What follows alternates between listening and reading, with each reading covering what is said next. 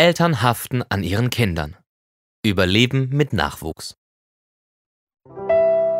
Komm, sag mal Pantoffel. Poffel. Kinder und Sprache.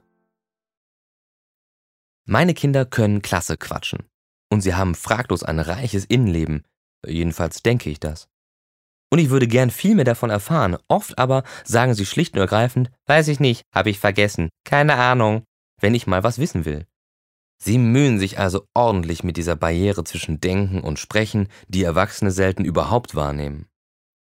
Das große Glück, das man als Elternteilchen empfindet, wenn das eigene Kind vom putzigen akustischen Geblubber ins sogenannte vernünftige Sprechen gleitet, hat, glaube ich, zwei Seiten.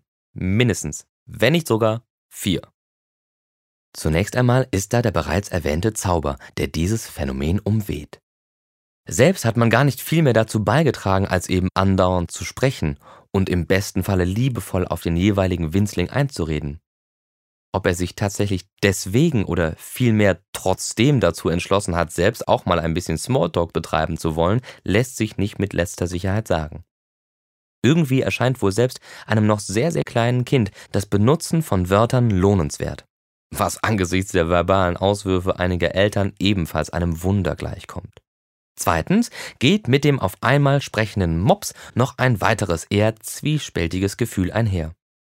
Da kann man noch so reflektiert an die Sache herangehen, unweigerlich denkt man angesichts der ersten korrekt hervorgebrachten Worte selbst unsinniges Zeug wie Oh mein Gott, oh mein Gott, es ist normal. Schatz, schau her, es, es, es hat funktioniert, das Kind, es hat funktioniert. Im Falle solch angstgesteuerten Unfugs gilt die alte Regel. Manchmal ist leise Denken deutlich besser als laut Sprechen.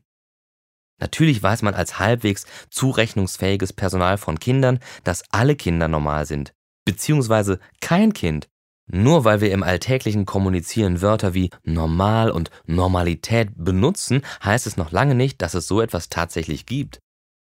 Trotzdem hält sich meines Erachtens notwendigerweise jeder für normal und wahrscheinlich zudem auch stets für den Mittelpunkt dieses Universums. Ich glaube nicht, dass wir jemals ein ptolemäisches oder kopernikanisches Weltbild hatten. Wir hatten in unseren Köpfen immer schon ein Seehofereskes.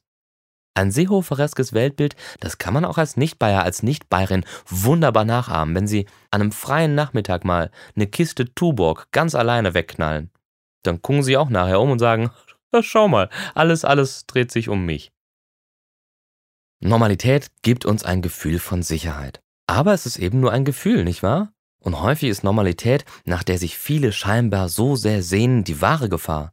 Immer, wenn irgendwo jemand seinen Nachbarn angezündet oder seine Cousine zersägt und eingefroren hat, sagen hinterher alle im RTL-Interview bei Punkt 12, der, ah, der war ich immer total normal, ah, total normal, ein bisschen ruhig vielleicht, ein bisschen ruhig war er schon, ja, ja.